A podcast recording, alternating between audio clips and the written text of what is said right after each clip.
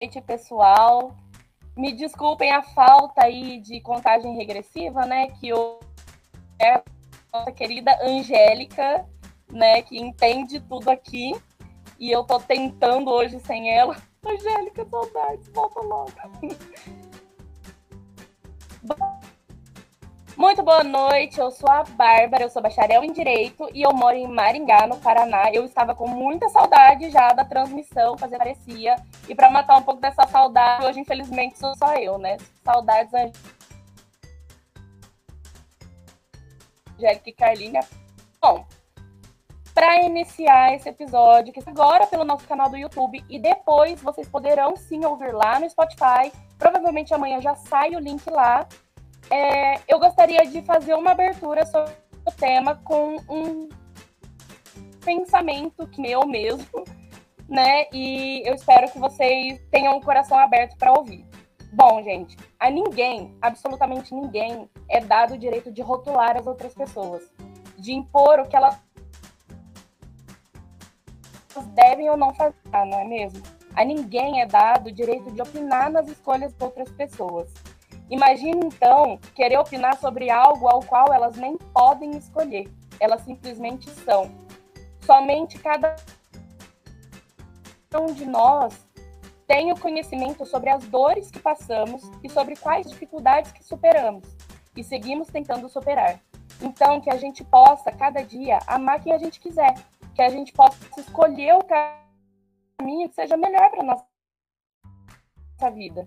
E independente de sermos meninas que amam meninas ou meninos que amam meninos, que o amor seja nosso para que a gente possa dar para quem a gente quiser, que a gente seja respeitado sobre isso. E tudo isso que foi só para iniciar o nosso bate-papo de hoje. Pois como a gente atualmente LGBTQIA+, é ridiculamente crescente no país. Nós somos um dos maiores nos índices de criminalidade contra essa comunidade. Quando falamos em direitos e seguranças, podemos sim dizer que avançamos muito. Temos grandes passos, porém a luta é árdua e muito contínua, para que a gente possa sempre, cada vez mais, garantir esses direitos e a nossa segurança. E para tanto, como a gente sempre gosta de deixar aqueles que sabem de verdade falar do assunto, né? Eu vou chamar a nossa primeira convidada, ela que é mestre nesse assunto. Bom, primeiramente é uma super honra tê-la conosco. Ela é advogada, fundadora do escritório Rosa. Desculpa, França, se eu estiver falando errado, me corrija depois. E é mestra em ciências jurídicas, especialista em direito LGBTQIA+, e em direito das famílias e sucessões. Ela também é presidenta da Comissão de Diversidade Sexual e de Gênero da OAB Maringá, aqui, a minha cidade. Seja muito bem-vinda e, por favor, se apresente para os nossos espectadores e Boa noite, Bárbara. Boa noite. Pode falar. Opa! Estou falando aqui, não sei se estou com um pouco de, de delay, mas vamos lá. É, boa noite a todas as pessoas que nos assistem, né, as pessoas que nos ouvem. É, eu gostaria primeiro de expressar a minha alegria pelo convite. Né? Eu gostaria também de agradecer a Angélica pela paciência, principalmente. Dei um trabalhão para ela essa semana e foi difícil é, de, de, de, responder. A gente está em um embate, uma batalha aqui em Maringá, é, tentando passar algumas leis na, na, Câmara. Então, a gente ficou meio focado para essa, essa pauta na, na última semana. E eu quero destacar também que a, o projeto de vocês é muito importante, né? E esse espaço que vocês nos abrem é realmente é fundamental para que a gente consiga evoluir com o diálogo, né? Eu quero também cumprimentar a professora Juliana, é uma grande colega do mestrado, né, uma excelente profissional, e tem uma trajetória admirável na defesa da, dos direitos da população LGBT. É um prazer imenso estar aqui, principalmente no dia de hoje, né, que a gente se encontra entre visibilidade, entre Dia do Orgulho Lésbico, dia 19 de agosto, e visibilidade lésbica, dia 29 de agosto. Né? Então, enquanto uma mulher lésbica, é, é realmente muito gratificante ter esse espaço.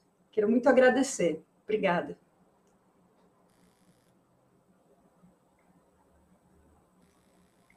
Bom, seja muito bem-vinda, bem-vinda à casa, bem-vinda à nossa bancada. Saiba que uma vez aqui, sempre aqui, viu?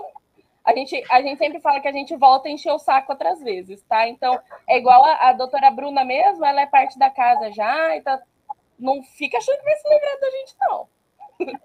Bom, e a nossa segunda convidada, que já participou indiretamente, né, algumas vezes, ela é super inteirada no nosso bate-papo, no nosso podcast, ela já é a irmã da casa aqui, ela é doutoranda em Direito pela Unicesumar, mestre em Ciências Jurídicas também pela Unicesumar, com ênfase em Direito da Personalidade e Sexualidade.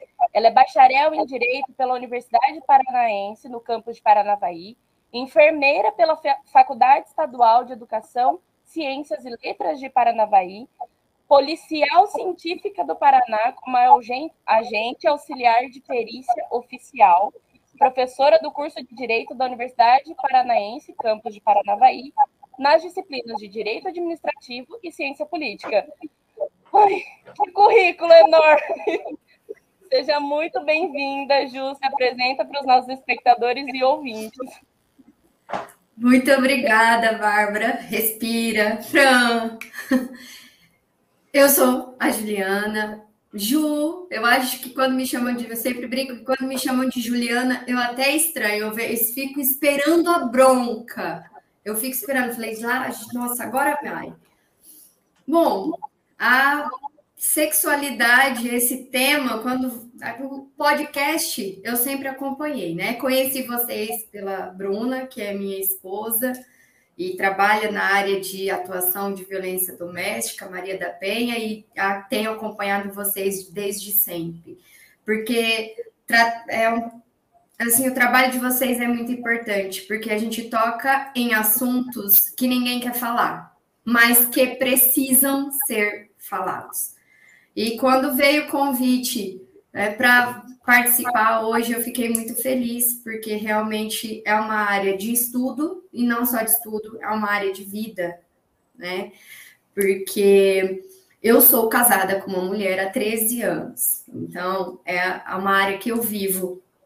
E em 13 anos foram muitas lutas, muitas conquistas, muitas decepções, e a gente precisa falar. Então, eu, né, eu comecei a estudar, então eu comecei a querer né, estudar essa área e ter uma voz na área acadêmica. Porque quando alguém me fala assim, ah, você fala só. Não, eu falo porque eu sou e eu estudo sobre. Né? Então, e a gente precisa desmistificar, a gente precisa acabar com o preconceito e é falando sobre.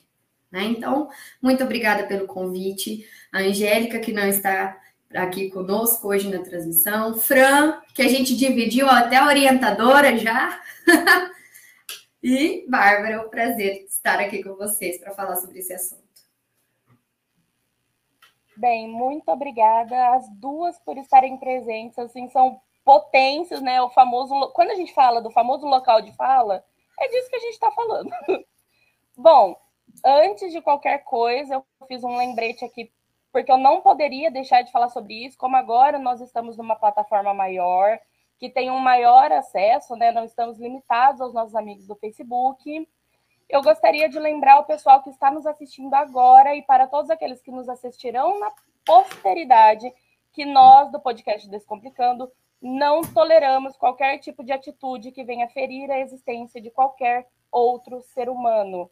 Não temos o famoso hábito de passar o pano, como se diz na internet, para pessoas preconceituosas. E dito isso, qualquer comentário desse gênero no vídeo que vai ficar na plataforma será sim denunciado, porque a internet não é mais terra de ninguém. Hoje o Brasil possui leis e aparatos né, para conseguir lidar com toda essa situação. Nós não temos medo e nem receio nenhum de denunciar, ok? Aviso dado, sai a Bárbara Brava, né? E entra a Bárbara do podcast. Hoje nós vamos falar um pouco das angústias também, né? A gente gosta muito de falar sobre direito, é sempre bom espalhar a palavra do direito, das conquistas, né? Mas acho interessante a gente começar falando de uma coisa que me foi relatada essa semana. Infelizmente foi dita por um palestrante ele desenvolveu toda uma pesquisa em cima é, de, da comunidade LGBTQIA, do direito. Provavelmente ele estava falando sobre adoção homoafetiva, eu acho que era esse o caso. Foi um amigo que veio me contar, ele que estava presente. E a gente queria que vocês falassem um pouco sobre terminologias, algumas mais específicas, infelizmente, que a gente ainda tem muito que lidar, né? Coisas que a sociedade ainda utiliza muito e o significado delas para que a gente possa educar as pessoas com essa temática, né? A principal de todas, que eu sempre escuto ainda na mídia, na internet, pessoas falando na universidade, é o famoso homossexualismo, hum. né? Que a gente sabe que?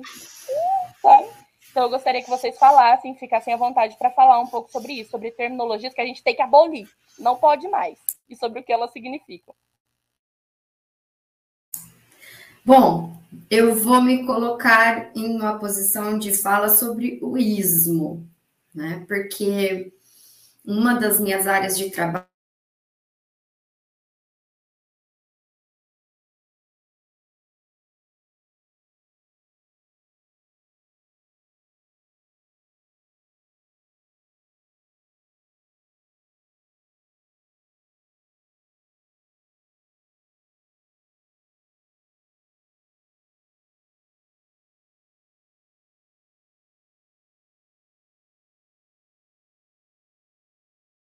utilizada, né? Porque a, principalmente a homossexualidade já tem muitos anos que ela já não é mais considerada uma doença pela Organização Mundial da Saúde. nunca foi. É, na verdade, é uma necessidade da sociedade, da maioria da sociedade, de se sentir confortável em colocar em caixas pequenas, em pequenas caixas, aquilo que não se entende. Né? Então, primeira, né, vamos começar falando assim: não existe homossexualismo, é homossexualidade. Ninguém da comunidade LGBTQIA é doente, tá? Ninguém aqui é doente. É, e isso é importante, a gente precisa tirar, tirar esse, essa fala, esse ismo, essa doença. Porque até outros tipos que realmente de síndromes, a gente nem usa isso mais, esse tipo de nomenclatura na área da saúde, e não tem necessidade de continuar utilizando. O que tem acontecido com algumas coisas é que o nosso sistema de saúde é muito limitado, muito burocrático. E se em alguns pontos, que acredito que a gente vai conversar, por exemplo, em relação às transgeneridades, se eles não se encontrarem no CID, não têm acesso à saúde, o que por si eu já acho um absurdo, né? Porque um das os três vertentes do, do SUS é a promoção, proteção e recuperação. A promoção está onde? Se eu não estou promovendo nada, eu tenho que limitar lá na recuperação. Então, assim, o ismo cai, gente, não existe, esquece, apaga, né? Eu acho que é a primeira terminologia. Não sei se a Fran concorda comigo, mas eu acho que ela vai concordar. Ah, com certeza. É importante a gente sempre, né, a gente lembrar que a linguagem e os discursos, eles são estratégias também, né? Estratégias de poder e de manutenção de poder. Então, quando a gente utiliza esses termos sabendo que são termos equivocados, e as pessoas sabem que são termos equivocados. É, não, não, não temos que ter uma fé intelectual ou achar que falta. Não, as pessoas sabem. Sabem que é um termo equivocado, sabe que quando se refere à homossexualidade enquanto homossexualismo é, é algo é, danoso às pessoas que são LGBT é, se fazem a escolha pela utilização desse termo, o fazem porque assim o escolhem e o querem. Tá?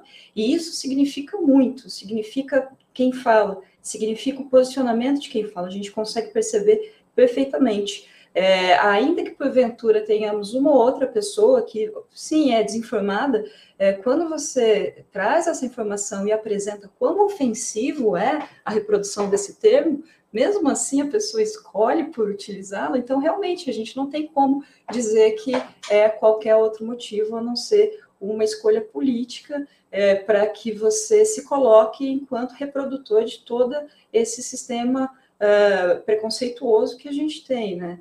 É, essa questão do homossexualismo, homossexualidade realmente é muito é, ofensivo para quem é LGBT, né? São discussões que já foram superadas e há muito tempo. Então, eu acredito que é, o, a nossa sociedade precisa evoluir nas discussões também. É, ficar trazendo esse tipo de termo para debate, para embate, para desqualificar o outro, é, acaba por completo com qualquer tipo de possibilidade que a gente possa ter de ter um diálogo construtivo, né? E tem até, se você me permite é, complementar, essa questão da transexualidade é, a gente precisa discutir muito, né? É, então, o sistema de saúde ele tem a possibilidade, enquanto tiver no CID, mas nós temos políticas públicas, por exemplo, é, de controle de natalidade, que não são doenças, não estão no CID, mas o SUS ele cobre. Né? Então, a gente tem uns caminhos para percorrer e umas discussões para serem feitas, claro, com a área da saúde, né? o direito com a área da saúde sempre em diálogo. O direito nunca pode pensar que é uh, uma ciência suficiente né, para dar conta de todas as especificidades de, de todas as relações humanas. Né? É, e tem um, um, outro termo que eu acho muito importante a gente se policiar, e esse sim a gente escuta o tempo todo, que é a utilização da, do termo as travestis no masculino, né? não é o travesti, são as travestis, né? é uma demanda identitária, nós precisamos respeitar, é, não importa muito se você é a favor ou não, porque não cabe a você ser a favor ou não de uma vivência, de uma potência de vida de uma outra pessoa. É, vivemos em um Estado democrático de direito e a gente precisa se comportar como tal, né, em convívio com, com a sociedade. Então, quando nós temos alguns casos é, de LGBTfobia, principalmente de transfobia, que são casos é, é, gritantes, né, que, que a violência ela aparece de uma maneira é, muito mais palpável, muito mais crua, cruel, é, inclusive na mídia, quando, quando a gente tem as notícias, é impressionante como o desrespeito à identidade de gênero ainda é muito forte. Com certeza, Fran. Eu acho que nós vivemos, na verdade, nós vivemos em um discurso político. Esse é o principal problema. Uh, o discurso político que está enraizado é, acho que, 90% de todo o problema e ele é, né, ele é absorvido. A pessoa absorve o discurso.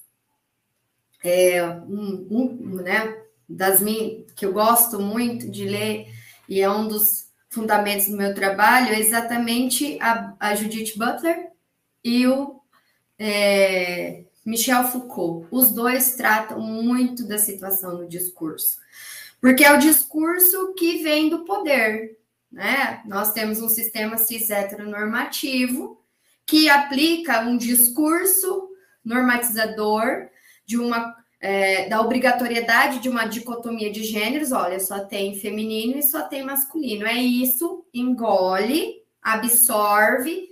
Se você sair desse discurso, eu não vou te considerar mais como um ser humano. Eu vou te colocar naquela caixinha de discriminação você vai ser marginalizado e eu não quero saber, você não tem direitos. Você se torna um ser, né, que a Judite chama de abjeto. Você não é mais uma pessoa. Você não tem o predicado de pessoa, não é mais considerado assim por nada, pelo direito, pelo poder, pela sociedade.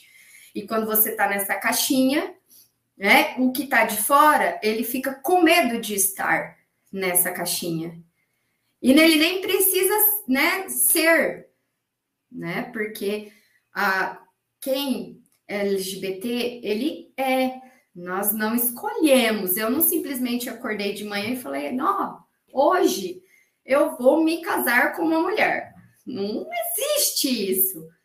Porque ninguém quer sair na rua e sofrer preconceito. Ninguém quer ter sua rede social invadida e ter um, um haters, né? Um monte de haters te perseguindo. Não é assim que funciona. E então eu, eu trago esse discurso. Então, para eu não te apoiar também, eu vou começar a discursar a mesma coisa, porque daí eu não me torno excluído por te apoiar. né? Então eu não me torno excluído. Então é um discurso, é um discurso que vai perseverando. Então, às vezes, né, é, tem uma colega que, que a gente estudou né, junto, na verdade, ela fazia mestrado, a Jamile Bernardes. Uma vez ela falou em uma palestra que eu estava dando, ela falou o seguinte, Ju, às vezes a gente tem que ficar repetindo a mesma coisa. Porque parece que as pessoas não entendem. Quando a gente chega numa sociedade em que a gente tem que repetir coisas e coisas, a mesma coisa, em vez de a gente estar tá começando a evoluir em outros pontos, uh, é complicado. Né? Mas a gente vai continuar repetindo e repetindo e repetindo. Tenho vozes, quando eu perder a voz, eu digito. eu sempre falo com a Angélica como a gente bate muito na tecla da violência de gênero, né? A gente fala muito disso no podcast. Prova disso é que a Bruna tá sempre com a gente, né? Geralmente quando a gente chega com algum discurso assim, a gente é levada como, ai, lá vem a chata falando, sabe? Falando, repetindo. Sim, gente, chato sim, infelizmente, a gente tem que ficar isso é, querendo falar a mesma coisa. E esse discurso de utilizar esses termos que geralmente a pessoa que está eu vejo que a pessoa que está utilizando ela sabe que é pejorativo. Ela sabe que ofende, sabe? É, eu não vejo pessoas que são de uma educação diferente, muito atrasada, assim, por assim dizer, usando esse tipo de termo. Ou é porque ele ouviu de alguém que sabe o que é, fica repetindo, sabe? Mas geralmente são pessoas, pelo menos assim, né? Que eu conheço que você chega e fala, ó, oh, não é assim, porque eu sou a pessoa que, assim, eu escuto, você tá errado eu escuto muito o travesti. Aí eu já mando, a pessoa tá no meio da fala, eu falo, a travesti. A pessoa, não, é outra a travesti. Eu vou automático, assim, corrigindo. Corrigindo, até a pessoa não querer mais conversar comigo, nem olhar na minha cara nunca mais, né? Mas, realmente, a gente tem que usar o discurso. E é igual, igual a Ju falou, né? O dia que eu não puder mais falar, estarei com os dedos ávidos digitando, né? E por aí a gente segue, né? Bom, acho que aqui a próxima fala, o próximo questionamento é uma dúvida que muita gente tem, né? Todo mundo fica, inclusive, né? Às vezes a gente escuta a Santa Mídia, pessoas donas de televisão aí falando, zoando, né, a sigla da comunidade, né? Porque, né? Não tá na TV falando isso. É, a gente queria que vocês falassem para a gente é, sobre significado, assim, mesmo que breve, o tempo de vocês, da sigla da comunidade, né, LGBTQIA+. Quais grupos ela abarca, né, e os significados ali.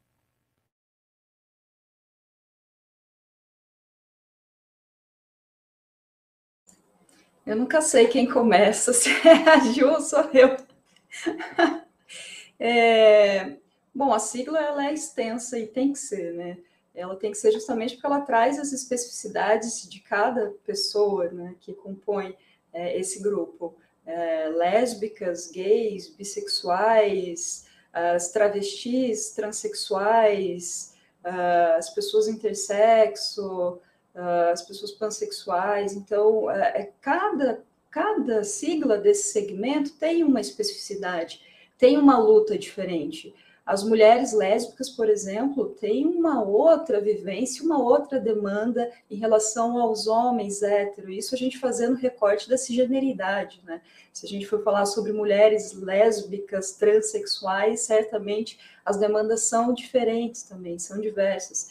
É, por isso a importância de pontuar, né? Por isso o movimento deixou de ser movimento gay lá na, na, década de 80, e houve justamente a cisão né, entre o movimento gay e o movimento de mulheres, para que as mulheres tivessem as demandas também ouvidas, né? E dessa mesma maneira as outras eh, pessoas que compõem essa sigla.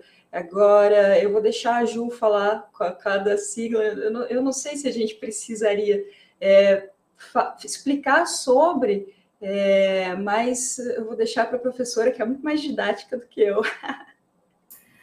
Tranquilo, Fran. L de lésbicas, as mulheres lésbicas, mulheres, e sem distinção, não estou colocando, mulher é mulher, na minha opinião, mulher é mulher. né? Por uma questão acadêmica, didática, tem gente que coloca o trans depois. Para mim, eu sempre, na minha visão, mulher é mulher. Pronto, é isso. Então, lésbicas. Os les... As lésbicas é uma relação de orientação sexual. Eu estou falando em orientação, são mulheres que sentem uma atração afetivo-sexual por mulheres, tá bom? E é lésbicas, sem termos pejorativos, pelo amor de Deus, ninguém merece. G, gays, homens, novamente, sem distinção, homens gays, né? São aqueles homens que assentem uma atração afetivo sexual, querem ter um relacionamento com outro homem. Bi, né? O B é de bissexuais. Não, gente, bissexual não é confuso, tá bom? Não existe isso. O bissexual são pessoas que sentem atração afetivo sexual tanto por homens quanto por mulheres não ao mesmo tempo, não porque ele está confuso, ele não sabe o que quer. Ele sabe o que ele quer, que é homens e mulheres.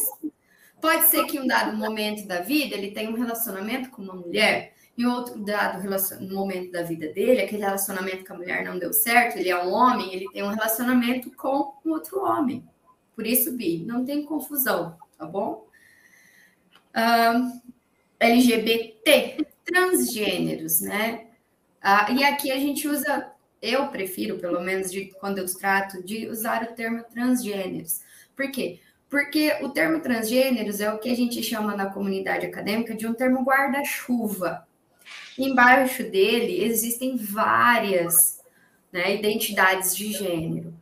Tá? Nós temos é, a identidade transexual, nós temos as travestis, nós temos os drag queens e as drag kings, né? Os, e temos também né, toda a sorte de pessoas que têm uma identidade de gênero diversa da cisgênero.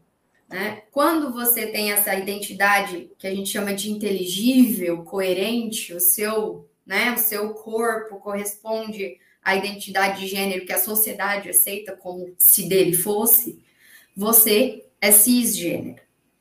Né? E vamos falar a sociedade, porque essa é a verdade, é o que a sociedade. A gente coloca, nós precisamos rotular para que a sociedade nos ouça. Né? E é, o que de queer? Eu não sei falar se é queer ou queer, né? Depende com o seu sotaque. Né? Se fosse na, acho que na Inglaterra seria queer, nos Estados Unidos é um mais um queer mesmo. Ele é um termo utilizado pela Judith Butler né? E é uma na, é, uh, seria também uma abrangência de pessoas que não se colocam dentro da, das, das padrões normativos da cis heterossexualidade. Né? Transi, podem transitar entre várias.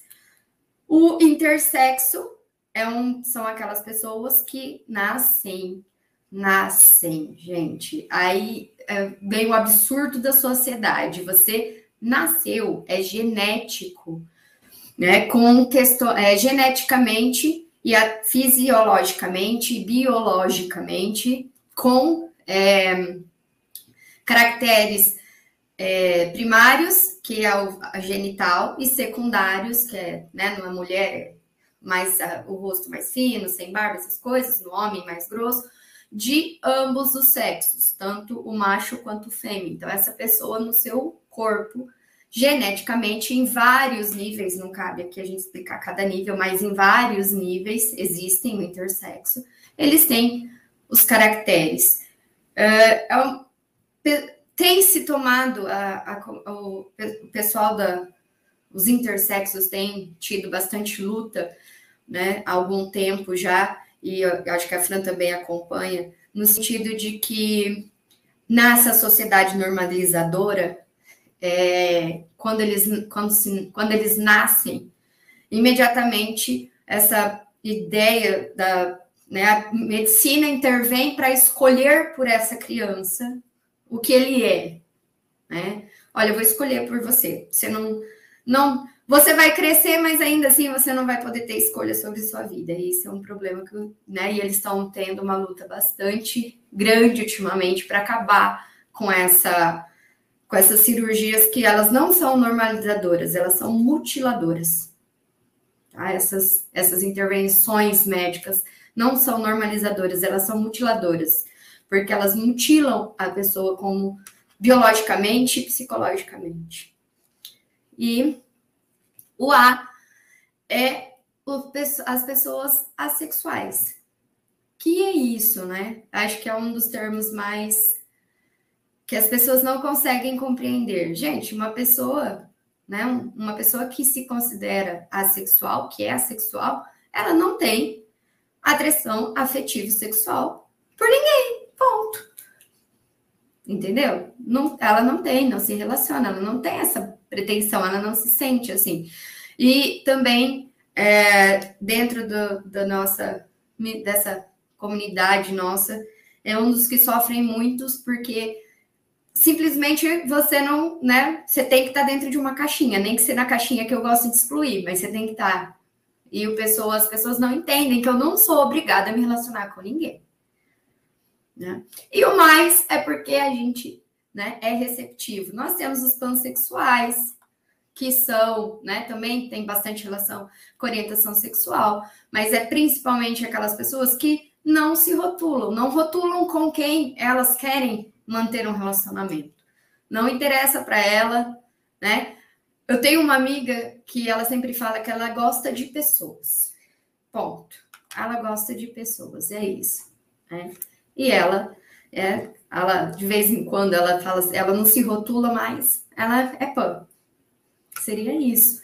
Didaticamente é o mais perto que eu consigo. França, eu falei alguma coisa errada. É, eu sempre. Então... É, as pessoas ficam brincando, né? Ai, mas você. Como você entende, né? Porque eu sou uma mulher bissexual, né? Aí as pessoas ficam. Você entende justamente é um monte de letra, porque somos uma comunidade inclusiva, includente, né? A gente procura não excluir. Então, se tiver que pôr mais letra, a gente põe mais letra. Então, vamos né?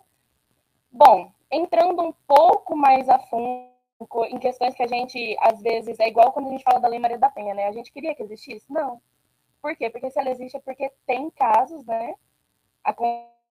acontecendo. Entrando mais nessa questão do aspecto criminal, a gente sabe que o Brasil é um dos países, né, se não é o país, eu acho que é o país, que mais mata membros né, da comunidade LGBTQIA+, tirando aqueles países onde é, é tipo, nitidamente visto e é dito que é crime, né, ser membro é, da comunidade LGBT. No aspecto criminal, como pessoas podem lutar crimes de violências e assassinatos. Isso é, é, é até meio assim, né, porque você tem que estar vivo, né, para estar tá lutando. E, infelizmente, a gente luta por pessoas que não podem estar tá aqui para dar voz para isso, né? Mas como é, a comunidade pode esse quesito? E podem aí, se organizar. Quem fala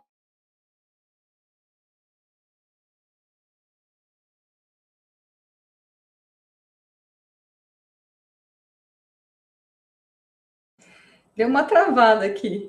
Eu não sei o que você falou no final, mas eu sei o que você falou no começo. Então vamos lá. É, é importante a gente saber que a LGBTfobia é crime. É crime. É, desde 2019, o STF decidiu, é, por meio do julgamento da DO 26, que a LGBTfobia é crime. É racismo, não é uma analogia, é uma espécie de racismo. É, então, aos crimes por LGBTfobia é aplicada a Lei 7716. Né? O Brasil é sim o campeão em assassinatos de pessoas trans no mundo inteiro, incluindo os países em que é crime ser LGBT. É o primeiro, é o primeiro lugar.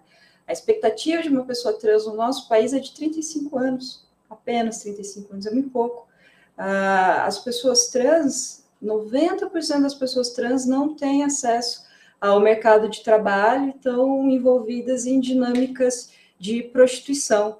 Uh, eu tenho mais dados aqui que 80%, pessoa, 80 das pessoas trans abandonam o estudo, justamente porque sofrem transfobia na escola. A gente tem uma escola que não é inclusiva, que não quer discutir gênero, é, que traz uma pauta inexistente sobre uma suposta ideologia de gênero, que na realidade é, macula toda essa possibilidade que a gente tem de discussão e de inclusão das pessoas que são diferentes. Uh, 72% dos jovens LGBT já foram agredidos na escola sabe? É algo muito sério. Nós tivemos o, a violência contra as mulheres lésbicas, por exemplo, nós tivemos o dossiê do lesbocídio, que foi uh, uma pesquisa realizada pela Federal do Rio de Janeiro, publicada em 2018, é, que mostrou que, que houve um aumento de 237% no assassinato de mulheres lésbicas em quatro anos. É muita coisa, é muito significativo. No Paraná, segundo os dados da Secretaria Estadual de Segurança Pública. Então, são dados oficiais que a gente sabe que são subnotificados, né? E em 2019 houve um aumento de 63% no registro de ocorrências por LGBTfobia, incluindo ameaça, lesão corporal, injúria, entre outros. Aqui em Maringá, nós temos praticamente zero dados, né? Nós temos pesquisas é, independentes, a prefeitura fez um mapeamento há pouquíssimo tempo, mas ainda não soltou os dados, e a gente acompanha um pesquisador que chama-se Herbert é, Vilela, que ele traz dados que 61% das pessoas LGBT aqui na cidade já foram vítimas de LGBTfobia. E isso é muito simples a gente constatar, né? Basta você perguntar para quem é LGBT, quem já foi discriminado aqui na cidade. E fato é que a LGBTfobia é crime. É crime. Fato é que as pessoas LGBT têm direito ao reconhe foram reconhecidas enquanto famílias, famílias homoafetivas foram reconhecidas há 10 anos atrás. Uh, nós tivemos o reconhecimento das identidades trans em 2018. Nós tivemos a criminalização da LGBTfobia em 2019, sabe? É, direitos nós temos, agora como efetivar esses direitos? Como a gente tem dados tão gritantes, tão expressivos sobre a violência? Isso é fundamental eh, a gente questionar. Não vai ser a política criminal que vai resolver essa demanda. Não vai ser a criminalização que vai resolver essa demanda. Nós temos, nós temos recebido as denúncias, é importantíssimo sempre denunciar, fazer o boletim de ocorrência. As pessoas LGBT precisam saber quais direitos, quais direitos elas possuem. As pessoas que não são LGBT precisam saber quais direitos as pessoas LGBT possuem, sabe? Para saber que realmente nós vivemos uma sociedade democrática, justa e plural, igualitária, pelo menos formalmente, e que a luta agora é para que materialmente eh, nós alcancemos essa igualdade, né? É, então, é muito importante, sim, a gente ter muito claro que a LGBTfobia é um crime, que a gente precisa, sim, acompanhar os nossos clientes quando a gente recebe essa demanda, por exemplo, nos nossos escritórios de advocacia, nós precisamos fazer o acompanhamento da delegacia de polícia. Nós temos muita dificuldade em registrar os boletins de ocorrência. Vários os casos que a gente acompanha, o boletim de ocorrência é lavrado como se fosse qualquer coisa menos LGBTfobia, né? Então, isso é muito complicado. Nós temos uma luta constante, não só para que uh, nós tenhamos direitos, mas principalmente para que esses direitos sejam efetivados. Né? Então, é, eu acho que é mais ou menos por aí. Independentemente é, do que pode ser feito enquanto criminalização, da LGBTfobia, nós temos várias outras estratégias uh, que devem ser adotadas. Uh, nós temos as possibilidades, por exemplo, Londrina tem, não, tá, é, é, não é efetivo, mas tem uma lei administrativa que pune os atos, pune administrativamente, por óbvio, os atos de LGBTfobia. Tem uma lei como essa tramitando aqui na Câmara Municipal. A mesma Câmara Municipal que há menos de um mês atrás rejeitou a, o nome social, sabe? A mesma Câmara que, na semana passada, votou em primeira discussão pela, pela implementação, criação do Conselho LGBTI, e depois de sofrer uma pressão absurda de movimentos religiosos, retirou da pauta da sessão, sabe, para discussão. Então, são questões que merecem toda a nossa atenção. Nós não vamos ter conseguir criar uma sociedade mais justa, igualitária e aquela aquela fantasia toda que a gente tem na Constituição, que a gente defende, luta e fez direito para que é, isso valesse, nós não vamos conseguir se nós não passarmos por essas outras discussões, né? Então, o problema da LGBTfobia, a criminalização da LGBTfobia, ela é muito importante, mas ela não pode ser tomada como o único, o único norte que a gente tem, a, melhor das nossas armas, porque de fato ela não é. Né? É, é, o Brasil, né, tomando alguns dados que a, a Fran trouxe, o Brasil e a Transgender Rope, né? É uma ONG que trabalha com levantamento.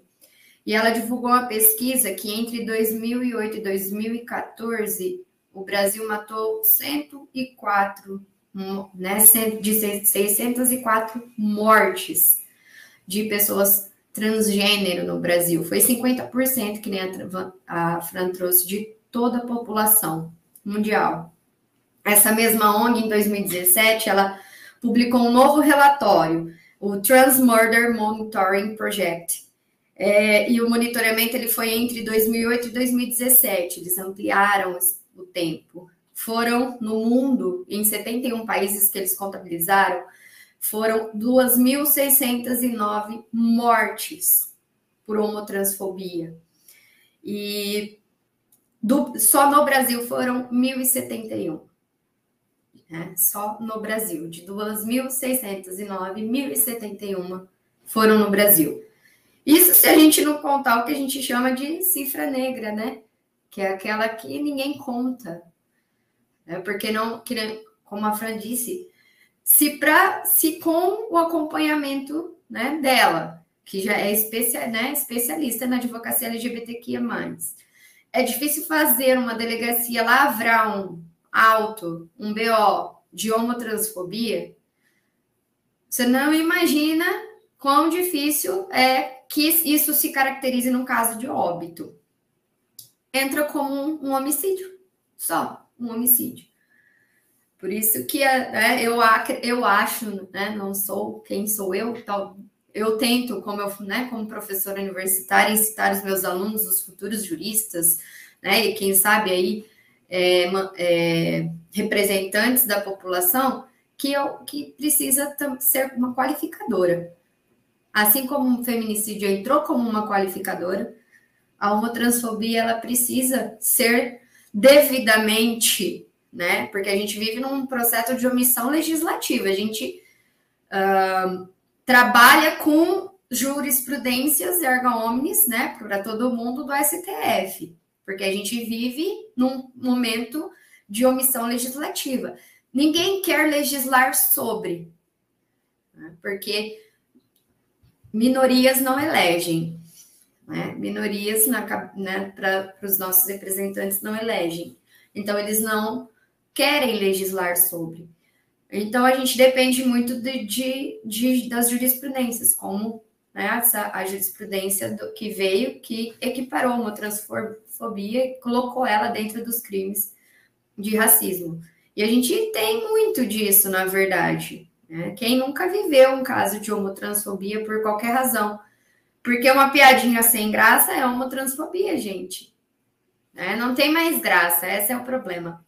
Paranavaí, há um tempo atrás, Franci, você acha que Maringá tá difícil, Paranavaí tá um pouquinho mais.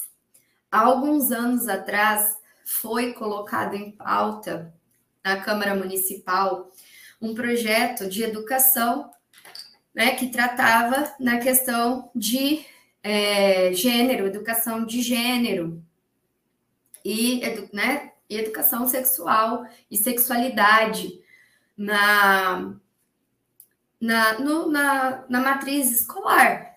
Menina, foi trágico o dia, no dia da votação. Foi trágico, sabe?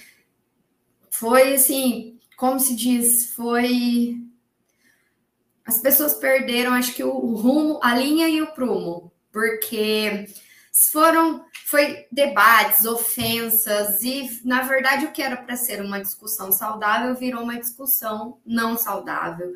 Com quem apoiava, quem não apoiava, apoiava, sim, perto de sair em vias de fato, sabe? Então, e foi tirada de pauta e nunca mais foi rediscutida. Tá? E veja, não era só uma questão de era discussão de gênero e de sexualidade, e isso é no mínimo, porque ninguém discutia isso em casa, gente. Né? Ninguém discutia isso em casa. E a criança, ela cresce é, novamente com aqueles discursos normalizadores e que todo mundo só repete. Né? E, né, nova, é crime, tem que ser tratado, tá, tá, é difícil, né, essa, a própria as delegacias, as autoridades compreenderem, porque, gente, é uma discussão que gente, de anos. Mas se é difícil lavrar um boletim de ocorrência de uma lei que está escrita, que é a Lei Maria da Penha, se os policiais não estão preparados para isso, que é uma lei que existe desde 2006, e a mulher vai lá e é uma guerra, porque tem policiais e tem, gente. Eu sou policial, eu falo que eu tenho, eu tenho local de discurso nesse ponto aí também. Então, que policiais não estão preparados e culpam a vítima, imagina quando não tem uma lei escrita bonitinho, olha, a homotransfobia é crime. É mais difícil ainda. Mas isso não pode nos limitar de denunciar. Aqui em Paranavaí, há um tempo atrás, né, eu lembro que tem que, né, a gente pode contar exemplos, né? não sei citar nomes. Mas há um tempo atrás, é, um programa de rádio bastante famoso em Paranavaí região, região, o radialista muito ouvido falou que somos um estorvo, que somos uma, né, terrível. Foi bem naquele outro, foi bem na linha daquele outro programa lá que de televisão que falou absurdos, mais ou menos mais naquela linha. Foi desgastante. E foi um pouco mais desgastante, sabe por quê? Porque as autoridades que ouviram, né, pelo que a gente aprende, pelo menos na, no direito, um pouquinho, e não tem problema, pode brigar comigo depois se você ouvir isso, se você for autoridade, né, pode vir falar comigo, que eu falo para você também. Ouviram, ficaram sabendo do programa e não e eles com o né, tendo o poder, porque a gente sabe que juiz tem que ser provocado. Tá aí. Outras autoridades quando ficam sabendo do crime, o que, que você tem obrigação de fazer? Notícia crimes. Não, não quiseram. Aí eles começaram a incitar a Bruna para fazer a denúncia, que eles só agiriam se ela fizesse a denúncia, porque ela achou um absurdo. E assim, é, ela tentou tomar as providências, tudo, mas ela se como ela disse, ela se sentiu usada e mal representada, porque né, ela não precisava foi em rede pública. E essa e a autoridade tem um conhecimento, não precisa que alguém né, vá lá e faça a notícia. E foi muito triste isso que aconteceu. Depois, né, teve um outro aí que falou umas barbaridades também. A gente, na verdade, eu não, não tô acompanhando. Paranavaí é a cidade que eu amo, mas é uma cidade bastante limitada. E eu não tenho vergonha de falar, não. Se alguém, né, dos meus amigos que estão aí compartilhando, quiserem brigar comigo, não tem problema. Ainda assim é bastante limitada. Mas você veja, aí que está a importância da gente saber exatamente quais são os nossos direitos e os mecanismos uh, pelos quais nós devemos, uh, os caminhos pelos quais devemos percorrer para chegar até a punição. Uh, não adianta, isso a gente sempre fala para os movimentos sociais, para as pessoas que a gente atende, para os amigos, para todo mundo. Não adianta a gente ficar reclamando na internet que foi vítima de LGBTfobia. É claro que é, é, é ótimo você dar essa exposição, não sei, do caso, tem, tem, eu tenho minhas ressalvas, mas você precisa agir, você precisa fazer a denúncia.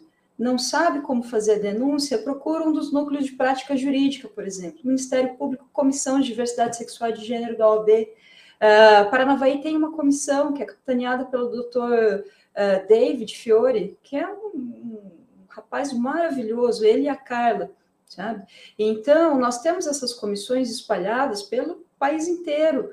A população LGBTI precisa ter consciência de si, ter consciência de que tem os seus direitos. E esse tipo de manifestação LGBTI-fóbica precisa ser uh, denunciada, mas denunciada formalmente, denunciada de fato. Né? É, é, essas insurgências em redes sociais não vão levar absolutamente nada, não é a lugar nenhum, a lugar algum. Então, realmente, a necessidade que nós temos é de fazer as denúncias. Uh, se tiver algum problema, por exemplo, tem muita subseção que tem problema, que as comissões não têm possibilidade de atuação, procura a, a seccional. A seccional ela faz uma atuação uh, muito contundente, muito próxima das subseções, porque a gente sabe que tem alguns lugares que têm dificuldade, maior ou menor dificuldade, né? Então, possibilidades existem.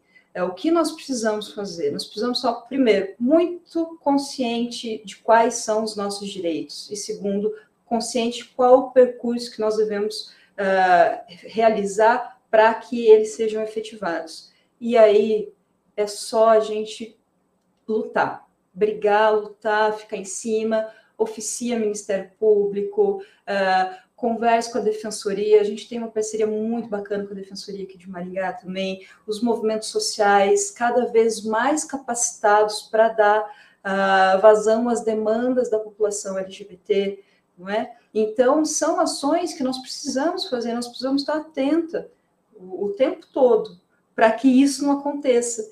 Um caso desse, Ju, é, com uma punição, uma condenação, ele dificilmente ele volta a acontecer. E se acontece, daqui a pouco, duas, três punições, a gente sabe que já tem esse caráter pedagógico, porque as pessoas vão saber que sim, isso dá alguma coisa. Inclusive, nós estamos acompanhando o caso aqui pela OAB, a gente começou acompanhando pela, é, pela subseção aqui, junto com a de Paranavaí, depois a, gente, a gente continuou acompanhando voluntariamente, porque daí já exauriu o papel das comissões, uh, de um caso aí perto de Paranavaí, não vou me lembrar o nome, uma cidadezinha do lado, é, que um médico expulsou uma, das, uma cuidadora, porque ela, ela era uma mulher lésbica é, desfeminilizada. E foi um absurdo, foi um caso é, muito violento. Paraíso do Norte o Paraíso do Norte. Ela foi humilhada e ela ficou com, com obviamente, é numa cidade pequena em que ele detinha uh, os meios de comunicação, inclusive que fizeram campanhas de desqualificação, não direta, mas indiretamente, é, contra ela, ela não saía nem de casa. Ela teve um período que não almoçava nem com a mesa, ela não sentava à mesa com as pessoas porque ela tinha vergonha, porque ela foi muito humilhada, muito humilhada. É, nós estamos acompanhando esse caso também. É, é, importantíssimo, as denúncias são importantíssimas, não só as denúncias, mas o acompanhamento. Sim, eu concordo, Fran. É assim, estamos caminhando. É, aqui, né, eu, assim, eu conheço o Dr. David, a doutora Carla, pessoalmente, o David estudou com a Bruna, né? Sempre, a Carla também, a gente sempre né, se encontra assim de vez em quando, assim. São pessoas maravilhosas, tenho certeza. Mas assim, eu mesma sempre me pus à disposição aqui. Eu não advogo, porque como eu sou policial, tem a questão do impedimento pela, pela, pela pelo estatuto da ordem. Mas assim, eu eu falo, eu tenho feito né, a minha campanha, porque eu sou da eu sou professora, eu sou policial, mas eu sou professora, então eu sempre busco a minha área, eu sempre falo para a Bruna, é a área de educação, eu quero, né, eu venho para desconstruir, eu quero, eu venho, eu né, converso. Juliana, você vem, vem, vem dar uma palavra para a gente explicar? Vou. E eu tenho esse hábito de fazer, né? Quando alguém chega e fala assim para mim, pergunta, é, a gente a gente tem que desconstruir, gente, e reconstruir. A gente tem que educar. E assim, às vezes uma pessoa vem e me pergunta na dúvida, né? Chega e fala, Juliana, posso te perguntar uma coisa? Você não vai se sentir ofendida sobre, né, qualquer área desse, nesse sentido que a gente está conversando? E eu tento, né, explicar o máximo possível, dar orientação, tudo. Mas, assim, eu vejo, assim, que uh, um pouco aqui é bastante limitado, assim, tem algumas, algumas comissões, tem algumas, alguns coletivos LGBT aqui em Paranavaí, acredito que está se organizando, mas ainda é bastante, eu falo assim, esparso, pessoal, muito esparso aqui, né? Maringá, assim, já é uma, uma, uma cidade que eu falo que é, já tem uma, uma história acadêmica de, de lutas, então, pessoal, aqui a gente está construindo ainda aqui, a gente é novinho, mas a gente chega lá. Essa, a, a Câmara Municipal aqui foi essa nesse projeto de lei, eu achei assim, fiquei bem desgostosa no sentido de que só caiu na pressão, tirou o projeto de pauta. E sinceramente, eu não. Depois disso, é, eu sou né, uma acompanhante relativamente fiel, que de vez em quando eu bato lá no, no, no, no site para olhar os projetos de lei. Né, a gente está crescendo. Entrou uma, entrou, vou falar, né? Entrou uma turma boa agora, vamos ver se vai. Em algumas, porque a gente passou anos sem um projeto de lei para mulher, sabe? Sem projeto de lei para mulher. A gente teve né, algumas situações em que dirá de gênero, tá? Assim, é um pouco difícil, mas eu vejo assim, tá entrando uma turma nova, com espírito mais jovem, com mais vontade, em vários sentidos aqui em Paranavari eu estou construindo um castelinho porque, assim, sinceramente, se alguém está assistindo e trabalha na área, né, estuda na área, vem falar comigo, porque eu não conheço muita gente que trabalha com sexualidade em Paranavaí, nem no meio acadêmico, sabe? Nem mesmo no meio acadêmico. Então, a verdade, assim, estou construindo um pouquinho. A Bruna está aí também na luta. A Bruna na violência de gênero contra a mulher, é a paixão da vida dela também, mas ela também, né, na comunidade LGBT, porque precisar, ela tá aí também. É porque ela vive isso também. Mas vamos trabalhando. Mas o importante, Ju, é começar. A gente sempre é. começa de algum lugar, né? Sempre. O início, ele é fundamental. Veja, a nossa comissão vai fazer 10 anos agora, no final desse ano. E eu me lembro que na instituição, da, na, na, na instalação da comissão, eu estava na academia ainda. E a gente mobilizou depois daquele congresso que teve de 2011, que foi o primeiro congresso de direito homoafetivo, que foi no Rio de Janeiro, um pouquinho antes da decisão do STF, que foi logo no final do, do ano, foi em maio, logo depois. É, a gente, os acadêmicos mobilizaram os professores que eram advogados para instalar a comissão. Então, o importante é, é, começar, sabe? Não importa quantos, não importa sim. como. Vamos começar. começar. É, sim. A Unespar tem um seminário de gênero aqui em Paranavaí, tem crescido bastante ao longo dos anos, a Unespar. É, acho que é um dos poucos eventos aqui que tem. Mas a gente está começando e, assim, eu estou tentando, né, dentro, claro, das, colocar dentro das minhas atividades o máximo possível tudo isso, claro. Mas a academia, ela tem um. Eu, eu posso só aproveitar esse gancho da. Pode, da, pode sim. Pode sim. A academia, Ju, ela tem um papel fundamental para que a gente consiga efetivar os nossos direitos. Fundamental, porque é na academia que você tem a possibilidade de, de conversar com os alunos, com os acadêmicos, e dispor que existe um, uma área do direito, que é o direito LGBTI, é, e você consegue mostrar quais são as demandas. Veja, nós tivemos, então, o reconhecimento do, das famílias LGBT em 2011, quando, e como você bem falou, o legislador não quer legislar, tanto que há 10 anos nós não temos mais problema jurídico nenhum em relação ao casamento, e o Congresso ainda não legislou em relação a isso. Mas nós temos esse, essa possibilidade de discussão acadêmica. Nós tivemos em, em 18 o reconhecimento das identidades trans e hoje nós temos vários problemas, inclusive quanto ao uso do nome social, porque as pessoas não sabem a diferença entre identificação de registro civil e uso do nome social. É, as pessoas ainda têm dificuldade é, de entender que a pessoa ela pode utilizar um banheiro de acordo com a identidade de gênero dela. É, nós começamos a ter discussões no, na área do direito previdenciário, é, em como vai ser feito esse cálculo. A gente tem agora a possibilidade das alterações de registro civil com reconhecimento da existência das pessoas não binárias. Nós temos três decisões no Brasil, e isso vai repercutir em várias outras áreas. Então, é na academia que você consegue falar para esse alunado todo: olha, aqui tem um campo de direito. Primeiro, está é, tá sendo que você vai ser desbravador se você é, for por essa área, porque é uma área que está sendo construída ainda, e você tem essas possibilidades de atuação e de modificação, né? Uh, eu penso que no direito LGBTI a gente tem a possibilidade concreta, efetiva, de atuar em prol da nossa comunidade. É, são discussões muito novas, muito, muito recentes. Agora a gente está discutindo os registros das maternidades por inseminações caseiras, algo que já vem acontecendo há muito tempo, há muito tempo socialmente, já acontece há muito tempo. Nós temos várias pesquisas da área da antropologia quando fala de maternidades, falando sobre essas maternidades, essas filiações. E agora o direito está se, tá se ocupando disso, sabe? E é na academia que, que, que a gente tem essa possibilidade de fazer com que essas discussões elas floresçam, né? É o espaço mais importante que eu considero, é o espaço mais importante, mais importante que a advocacia é a academia.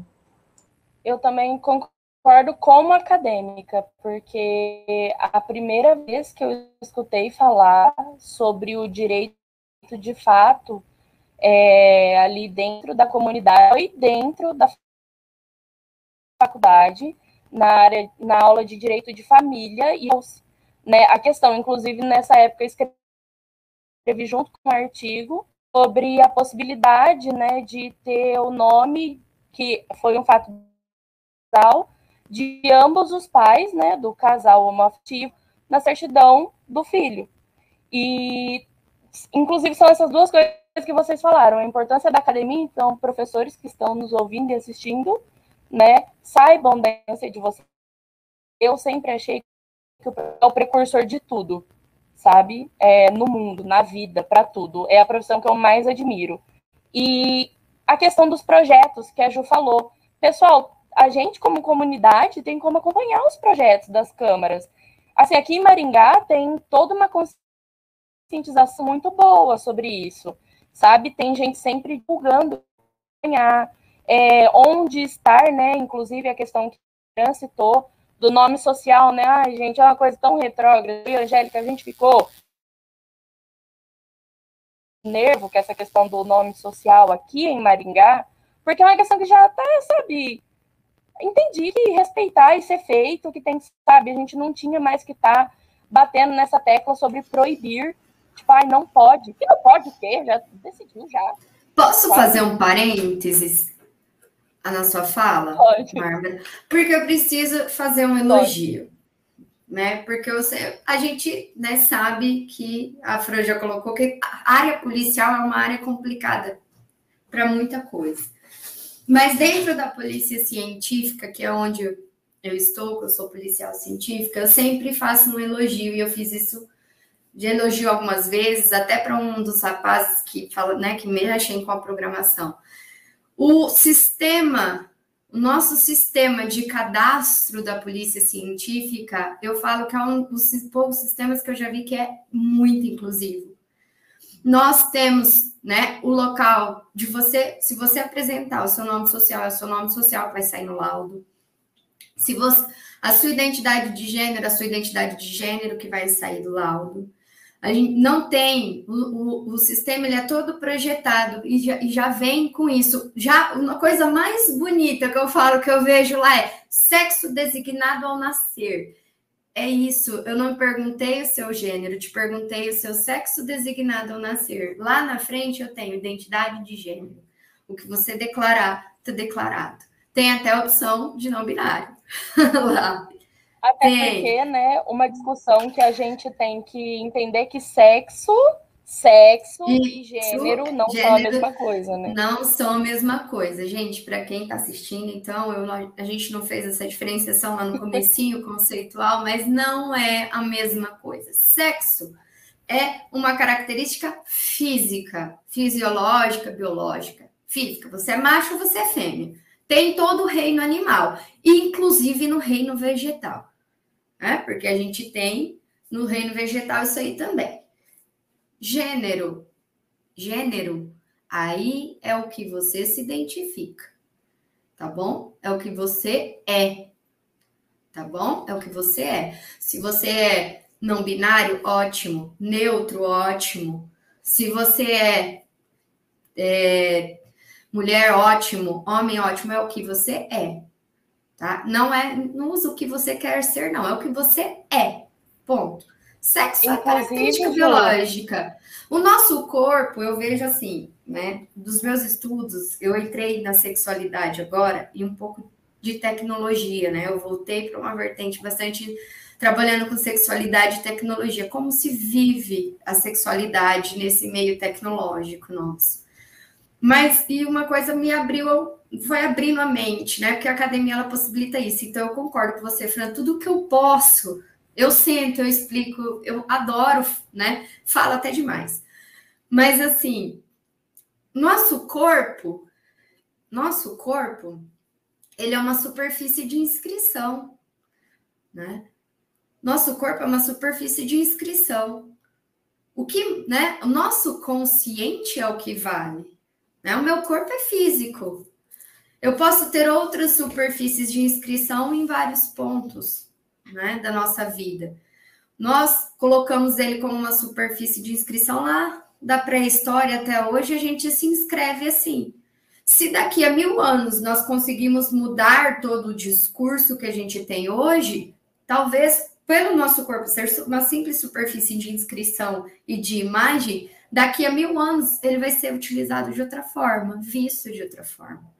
Por isso que sexo e gênero são diferentes. Tá bom, gente? Sexo e gênero são diferentes. O gênero é o que você é constrói é socialmente, culturalmente, né? O que você toma para si, inclusive dentro dos discursos, né, que a gente tem hoje em várias áreas. Mas né, foi esse parênteses, assim, foi elogiar Não, a minha polícia, porque merece. Muito importante. Merece. Porque, ó, eu vejo, inclusive, você falou da polícia, né? Vários cadastros hoje é, para fazer curso, para se cadastrar em algum site, começaram a colocar essa questão, né, de escolher lá e tal. E outro dia eu olhei e falei, nossa, né, gente, a gente acha que às vezes não está fazendo diferença nenhuma e você vai ver ali num nicho bem mínimo que a gente nem presta atenção, já chegou lá, então tá aí para chegar em todo lugar, né? Bênção divina do universo aí, a gente espera. Chegando aí, eu, a Angélica fez o nosso querido e amado roteiro, mas eu acho duas questões que dá pra gente meio que, três na verdade, meio que colocar juntas, até uma que a gente já estava discutindo antes de entrarmos ao vivo, né? Que é a questão da possibilidade da união estável e o casamento civil, né? É, entre pessoas de mesmo sexo, vamos colocar assim, embora eu não goste muito, né, sobre a validade, a segurança jurídica, sobre a adoção, né, qual, é, a, na verdade, a maioria dos meus amigos da comunidade me perguntam muito sobre adoção, tipo, muito mesmo. É possível? É. E aí, como, como faz? É válido? Demora mais? É, é, sabe, né? Como que é, e a questão da licença paternidade. Então, vamos elencar assim a discussão. Sobre casamento civil, vamos falar sobre casamento civil. Qual é a validade da segurança jurídica para o casamento civil entre casais homoafetivos? Bom, o casamento civil, em 2011, o STF ele reconheceu a união homoafetiva a união estável. Em 2013, a resolução 75, é a 75 do Conselho Nacional de Justiça, ele, ela possibilitou o casamento civil. Então, sim, né, os casais homoafetivos têm direito ao casamento civil direto. Não precisa converter, ter a união estável antes, nada. Você vai fazer os mesmos procedimentos que um casal hétero faz. Aí no cartório eles vão pedir toda aquela documentação, certidão de nascimento, se você já foi casado, a certidão com averbado divórcio, comprovante de residência, tudo, paga as taxas, vai ser agendado o dia e você, né, vai casar. eu sou casada no civil, eu tenho é, regime de bens, determin, né, já definido, a gente definiu o regime de bens, tudo isso já tudo ok. Né? Então, o casamento civil é uma realidade nos mesmos moldes, sobre os mesmos termos, os mesmos requisitos que o casamento seria para um, hétero, uma, um casal hétero.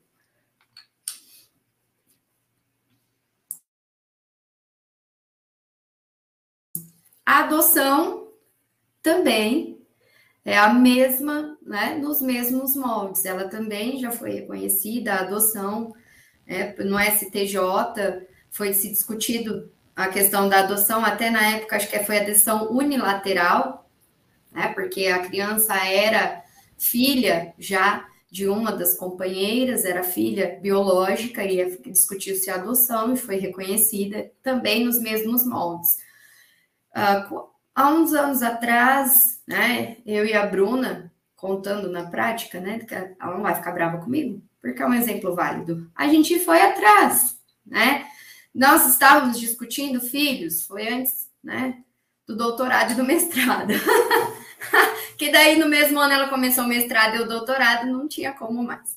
Mas a gente foi e, a psicóloga do, do, do SAIG aqui de Paranavaí, ela passou todo o rol de documentos para gente, o, tudo certinho, o que, que precisava, sem distinção nem nada, e acredito que isso está acontecendo. A, a Dani é, Zeponi, lá de Nova Esperança, que fez uma live também, ela né, é da área de. é psicóloga também de sair de Nova Esperança também, tudo normal. Acredito que não tem distinção hoje em dia, não tenha havido esse tipo de problema. Eu acho que a discussão mesmo, eu não estou muito a par, porque, como eu disse, eu não advogo, sei que existem casos, tudo, mas uh, acho que a questão agora, acho que na filiação mesmo, a filiação, se é por é, reprodução humana assistida, você pega uma carta da, onde, da clínica que você fez, vai no cartório também registra sem problemas. Eu acho que a discussão agora, né? Eu acho que a Fran está mais por dentro que eu, é a questão da inseminação caseira. Eu acho que essa é a discussão da filiação agora, da inseminação caseira. É, é isso que está acontecendo mesmo. Só para fazer um gancho da adoção, não tem distinção em relação à adoção. Então, o, o processo vai demorar uh, a depender da, da quantidade de exigências que você vai fazer em relação ao perfil da criança que você pretende adotar, independentemente para casais é, LGBT, casal heterossexual, adoção unilateral, tanto, tanto faz.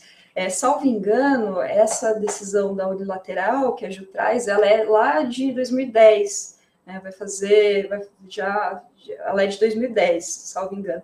Em 2015, nós tivemos uma decisão do STF é, que foi um recurso extraordinário, que eu não vou me lembrar o, o número agora, mas era um caso aqui do Paraná, que na primeira instância o juiz ele deferiu a adoção para o casal de homens gays, mas ele condicionou que não poderia ser adotado meninos e teria que ser maior de meninas somente maior de 12 anos, quer dizer, a presunção de que gays são pedófilos, né? Isso é um problema muito grande.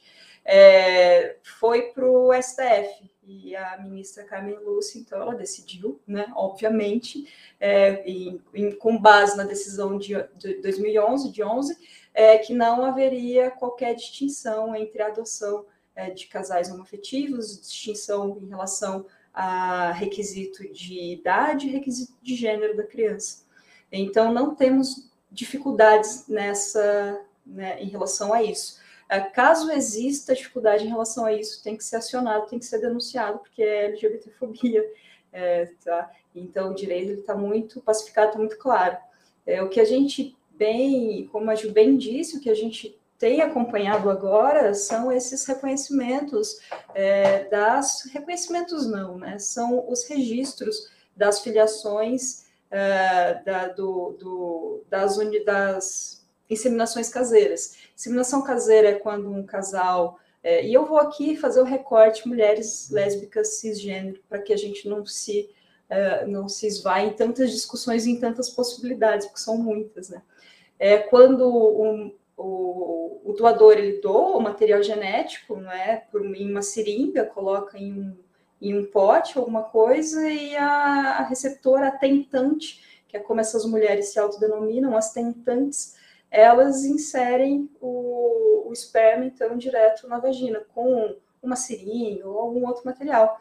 Então, você tem essa filiação, esse projeto parental, né, que ele é concretizado, e, e, isso é muito interessante, porque é completamente a revelia de qualquer regulamentação, né, qualquer regulamentação jurídica e qualquer procedimento médico. Né? Então, tecnologias médicas são, é, são, são, são apartadas é, dessa, dessa concretização do projeto lesboparental. Isso é interessantíssimo. E se a gente tem a possibilidade, salvo engano, lá no provimento 63, e depois teve uma alteração para o provimento 83 do CNJ, que possibilita que em reprodução humana assistida, que é feita em clínica, que são as feitas em clínicas, você tem a possibilidade de fazer o registro da criança diretamente no cartório, apresentando apenas uns documentos e, o, e, a, e essa certidão assinada pelo diretor da clínica, é algo que você não vai ter nas reproduções caseiras, porque não tem diretor de clínica nenhuma assinando, né?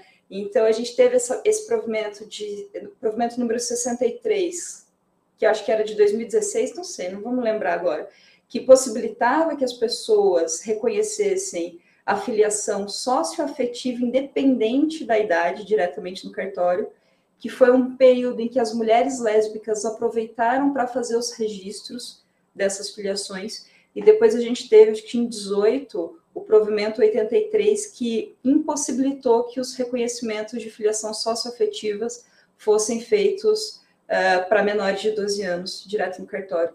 Então, hoje, o que a gente tem? Quando da inseminação caseira, obrigatoriamente, esse casal que fez o projeto parental e concretizou o projeto parental por meio é, dessa técnica, é, que não é uma técnica é, medicalizada e nem juridicamente regulamentada, mas é uma técnica legítima, é uma técnica real, é, isso faz com que as relações familiares surjam, né? Essas mulheres têm que entrar com um pedido de reconhecimento de filiação que a gente sugere que seja feito por meio de alvará antes do nascimento, para que a declaração de nascido vivo já saia com o nome dessas duas mães, é, ou também, se a pessoa, se a criança nascer, você pode entrar com um reconhecimento de uma ação declaratória de dupla maternidade, né? Essas relações são muito interessantes, são muito interessantes. A gente fala que elas, os projetos parentais acontecendo a completa revelia de qualquer regulamentação normativa ou procedimento técnico médico, né? E, uh, né, se me permitem, em relação à licença que a Bárbara trouxe para gente, é, a gente tem uma regulamentação em relação à, à licença quanto a né, no sentido da adoção. É, em, em 2013, a Lei 12.873, ela trouxe algumas modificações na CLT. E essas modificações, elas dizem respeito à situação da adoção, à regulamentação dessa licença. E, e foi muito interessante, porque essas alterações, elas não falam... É, não usam o termo mãe, o termo, né? Eles usam o adotante. Né? É, o adotante. Então, a adoção ou guarda judicial do, e cônjuge. A, falo da adoção, eu falo do adotante. Eu não estou colocando é, o, quem a maternidade, a paternidade. Eu estou falando de uma parentalidade mesmo. Né? Estou falando de parentalidade. Tem até alguns autores que já trabalham numa licença parental e não mais numa licença maternidade ou paternidade, uma licença é, parental. E, e, e, essas modificações elas fizeram, foram feitas, né, junto à CLT, acho que no 392, acho que é o 392 traz algumas modificações nesse sentido, é, e ele traz é a possibilidade de uma, um dos adotantes, um das pessoas do casal adotante, tenha o mesmo direito à licença maternidade, essa licença de 120 dias. Por que isso é importante? É, foi discutida essa importância? Exatamente no sentido de que isso é importante para a criança. Né? Esse período de adaptação da criança dentro daquela família, não dá para você esperar que uma criança ela se, né, tenha essa adaptação se, você, se essa pessoa ficar 5, 10 dias em casa. E, e, essa é a visão, foi a visão também do legislador. A ideia do né, de adotar é na percepção da criança. Então, tem se aplicado exatamente porque nesse ponto eu acho que o legislador foi bastante feliz em trazer a questão, essa questão da adoção, né? É, essa questão do adoção, do adotante, e que ele vai ter direito. Um vai ter, não é os dois, tá, gente? Lembrando que um do casal vai ter, tem, né? Os, um tem que escolher um, e é ele que vai ter direito a essa licença maternidade até esse salário, né? O INSS. Em Curitiba, é, o STF julgou uma situação assim, é, e decidiu que o direito ele tem que ser aplicado. Em Curitiba, há alguns anos, é, o INSS reconheceu que por ordem judicial e ele concede isso aos trabalhadores. Em Curitiba teve um caso assim, que um casal gay adotou duas crianças e eles fizeram um requerimento e o, o INSS lá concedeu a um deles a licença normalmente de 120 dias, tá bom? Agora, aquela que seria é, essa seria aquela semelhada à licença maternidade que é concedida à mulher. Quando é um casal, né, de, de, um projeto parental de um casal de mulheres, é mais fácil, porque uma já automaticamente já vai ter. A outra, em questão a licença, que, né, que seria atribuída à paternidade, por isso que talvez repensar o termo parentalidade seja interessante, é, vai depender do, da empresa, tá? Vai depender, infelizmente, da empresa. Se a empresa tem, né, o que, o que eu, eu li algumas coisas já a respeito, que não é minha área de atuação propriamente dito, mas algumas coisas que eu li aqui. É as grandes empresas que já têm uma política é, de diversidade muito mais clara, né, exatamente, né, porque já são as multinacionais principalmente, não, elas têm concedido, né, algumas já têm uma política de concessão, Agora, as menores empresas é sempre aquela questão, infelizmente, da, do preconceito, né? Da homotransfobia e essa situação. Mas, a, na, no caso da adoção, já é, né? Já é certo, independente se é um casal homoafetivo gay ou um casal homoafetivo lésbico. Pelo, né? A felicidade do legislador ter utilizado é, falando de guardiões, de adotantes, e não ter usado mãe ou pai. Já ajudou bastante aí, tá bom? Para ver como, para a gente ver como uma palavrinha, né, já traz um milhão de possibilidades, né? A lei ela é sempre assim. Para quem não é, acho que não não participa da prática jurídica, talvez não entenda, mas uma palavrinha da lei ela pode mudar muita coisa que haja, já, já existe jurisprudências, é um, é, eu ia um palavrão, né? não posso é um papel inicial, né? Porque da jurisprudência, quem ali trabalha com a prática já pode, né, fazer muita coisa em questão de garantias para outras pessoas e outras famílias, né? E crianças. Bom, é, a gente estava falando antes de entrar na transmissão, né, que a gente caminha a passos muito lentos, né,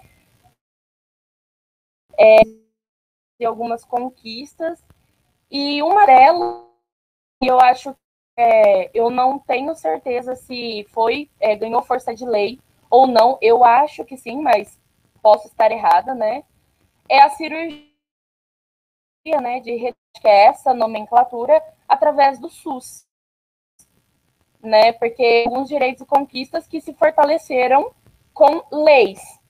Vocês podem falar sobre isso aí, sobre essa questão da cirurgia, né, tá lá, ó, agora é direito, pode fazer. Tem, Bárbara, na verdade tem. Na verdade, é uma portaria do Ministério da Saúde que institui uma política pública, que eles chamam, e eu acho pejorativo, mas é o jeito que chama, processo transexualizador do SUS. É pejorativo, a gente tem que aceitar que de vez em quando erra a mão, né? Mas é uma portaria, ela tem todos os procedimentos. Agora me fugiu a me fugiu o número dessa portaria, mas não é difícil de achar. A portaria do processo transexualizador do SUS. E aí a gente volta num problema. Até 2018 era você só podia se inserir dentro dessa política pública através de uma declara, né? Você ia passar por uma junta médica que ia falar que você tinha uma doença mental. Tá? Era isso. Era um transtorno de personalidade. A transgeneridade entrava como, no CID é, como um transtorno de personalidade. E como o nosso SUS ele é bastante burocrático, se você não tem um CID, né, você, quem vai ao médico pode ver, se você pega uma declaração hoje de comparecimento, ele tem que colocar o CID. Se você não tem um CID, o SUS não te dá acesso a essa política pública, tá? Não é uma lei, é uma política pública instituída por meio de portaria. E você tinha que passar por essa junta médica que ia te dar um rol, na verdade, você tinha que cumprir um rol de requisitos. Com, é, como se aquela junta médica, não estou desmerecendo os profissionais, eu estou né, questionando a questão, criticando os requisitos, como se esses requisitos, eles, se você não os cumprisse, esses requisitos, você nem era considerado trans. Por exemplo, eu ouvi isso de uma pessoa que é trans e estava na fila, acho que há anos, aguardando pela cirurgia. Se ela, ela é uma, era uma mulher trans, ela era bi, mas ela não podia se declarar bi. Ela tinha que se declarar hétero. Porque na concepção dele, se você é trans, você tem que ser automaticamente hétero. Se você, se, se você é uma mulher trans, você tem que automaticamente gostar de homens. Né? Você não pode ter uma orientação sexual diversa. Né? Então, são requisitos.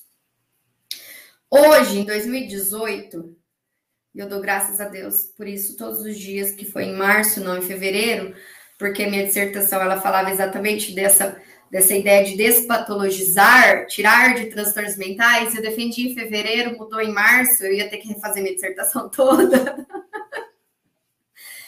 Em 2018, ali por março, a classificação internacional de doenças, o CID-10 passou a ser CID-11 e mudou. Tirou né, a transgeneralidade do, das doenças e patologias mentais e colocou lá na disforia de gênero, que não é, não é doença, é saúde sexual. Mas você ainda está numa classificação internacional de doenças. Ah, qual que foi exatamente a, o fundamento de se manter e não ter retirado, como aconteceu com a homossexualidade? Foi para não inviabilizar o acesso das pessoas transexuais a o processo transexualizador do SUS. Porque se o médico não conseguisse colocar um número de um CID, ela não poderia se submeter às etapas do, né, do procedimento. Só que não é um procedimento rápido, gente tá? Nós temos, acho que, sete ou oito hospitais credenciados no Brasil. Você tem que passar por todo um procedimento psicossocial, depois você vai passar por todo o procedimento de endocrinológico, e daí você vai conseguir chegar à cirurgia, mas isso é anos. Tem gente que está na fila há muitos anos, tá? Não é rápido, são poucas cirurgias que, se, né, que esses hospitais fazem por mês. Tá? Você pode sempre né, ter a opção de fazer no privado, é, não é vedado no Brasil fazer no privado, mas é caro. E muita gente, né, a gente sabe a realidade brasileira, não é de fácil acesso, tá? Mas existe. Existe ainda. Eu sempre defendi que a saúde né? ela deve promover a saúde.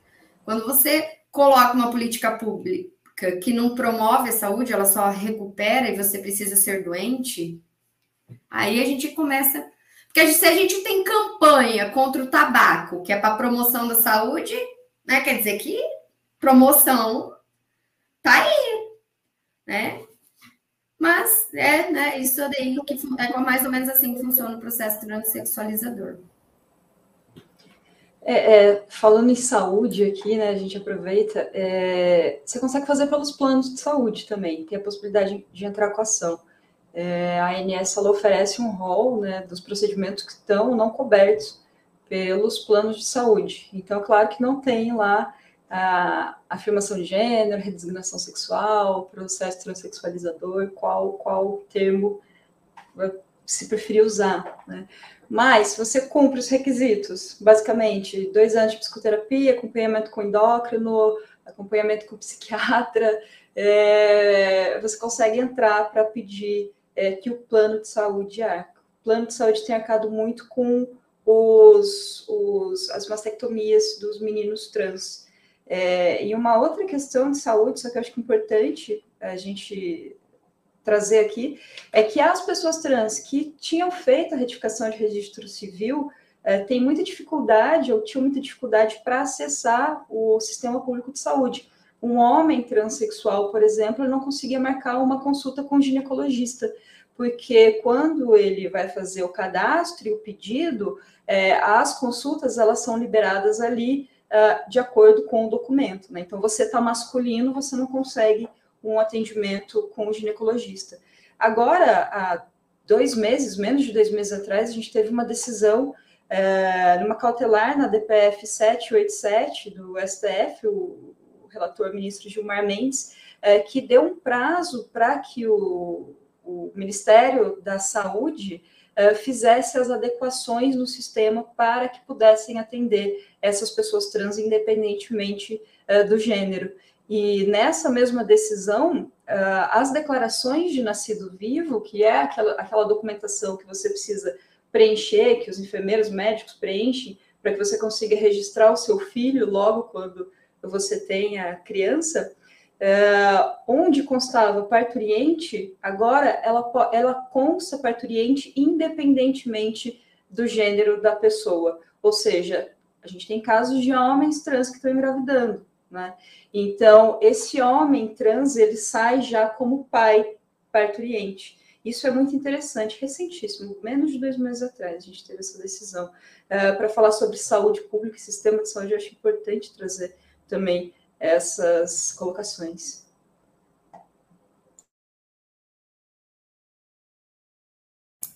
É verdade, tem, já tem saído ah, as, as declarações a de conversa é longa, né? Mas as declarações de nascido vivo já tem, já tem saído com a filiação, né? Porque né, eu assisti uma vez uma palestra de um casal trans, né? Ambos, né? Trans.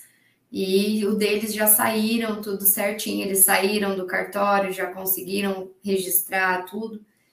E é, é bom a gente ver que né? A gente tem muita luta pela frente, mas bastante coisa boa também tem acontecido. A gente não pode fechar o olho para o que vem de bom, porque senão a gente desanima também.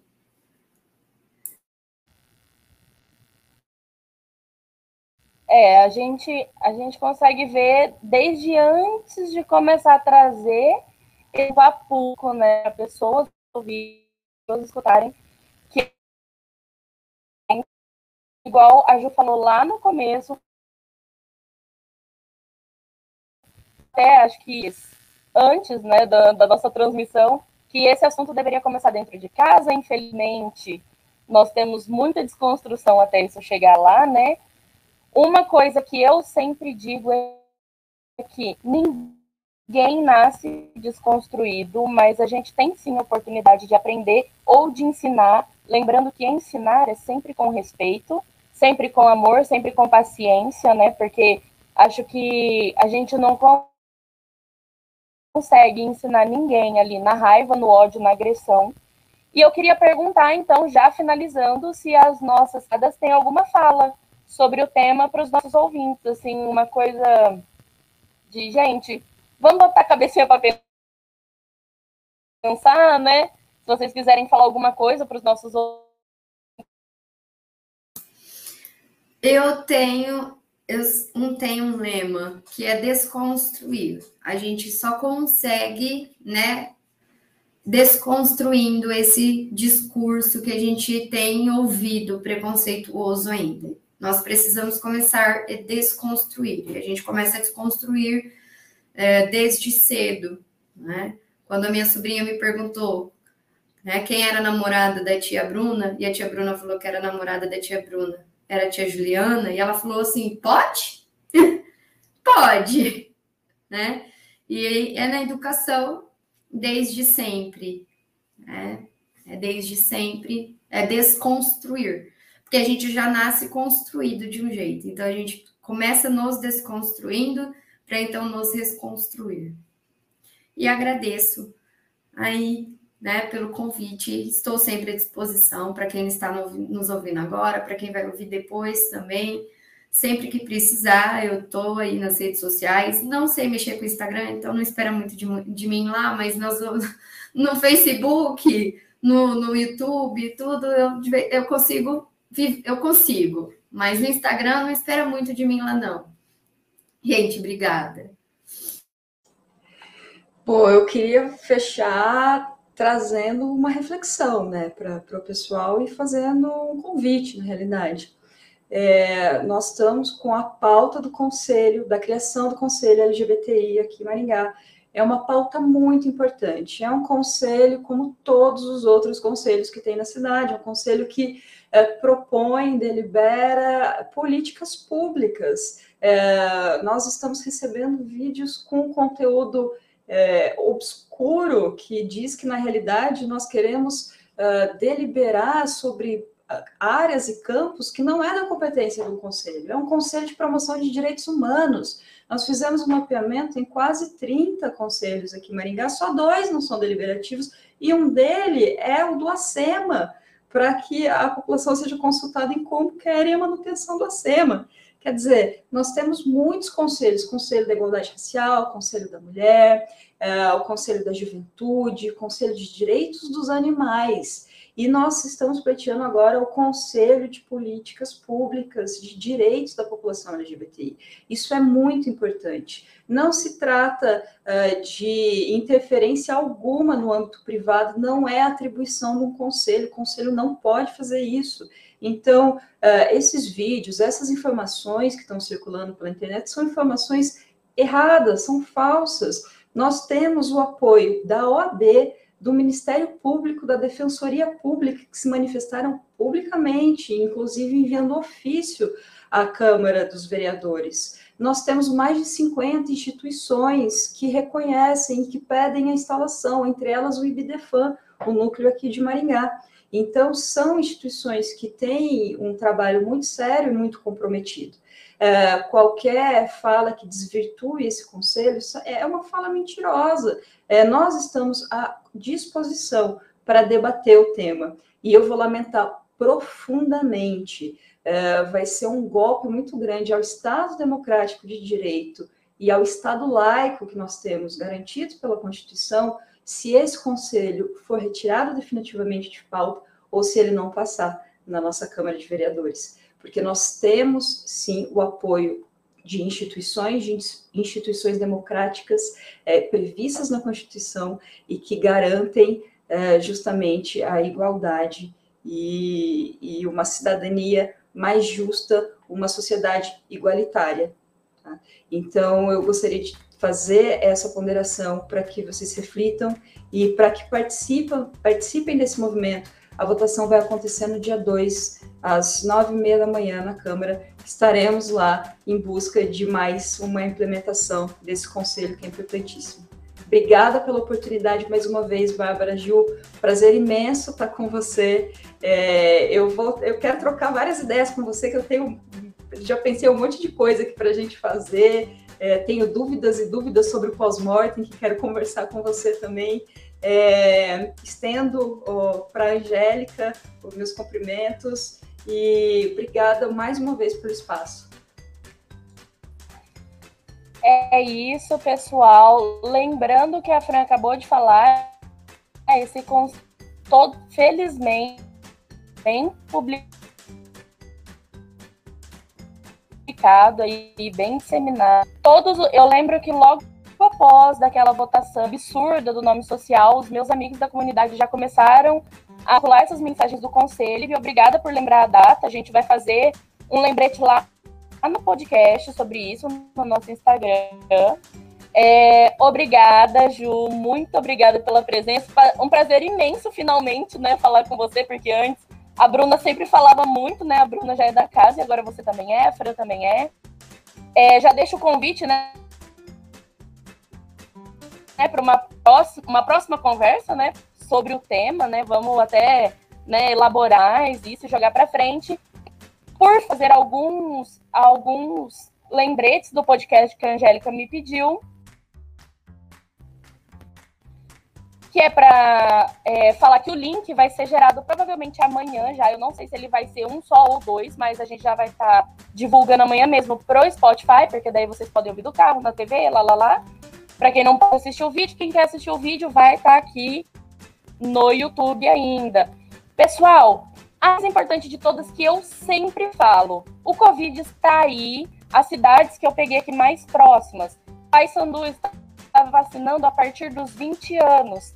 Maringá, 24 anos, Sarandi, 23 anos e Londrina, 23 também. Então, pessoas da cidade já podem ir nas UBS se vacinar. Gente, pelo amor de Deus, se vacina. Jovem que gosta aí de sair, não é o meu caso, eu sou uma jovem, sim, que eu gosto de ficar em casa. Quem gosta de sair, pelo Deus, gente, então aqui isso não é um cuidado só com vocês, é um cuidado com o próximo. Também continuem usando máscara, continuem tendo todas as prevenções necessárias, porque eu muito. E por último, no dia 31 do 8, vamos estar falando aqui novamente sobre infantil, jovem aprendiz e estagiários com a doutora Maria, Maria Angélica da Vara de Direito do Trabalho, de União da Vitória, já coordenadora do CIE de União da Vitória. Um beijo enorme, gigante, enorme, gigante para todos vocês. Fiquem com Deus, se cuidem. Um grande abraço de longe e até já!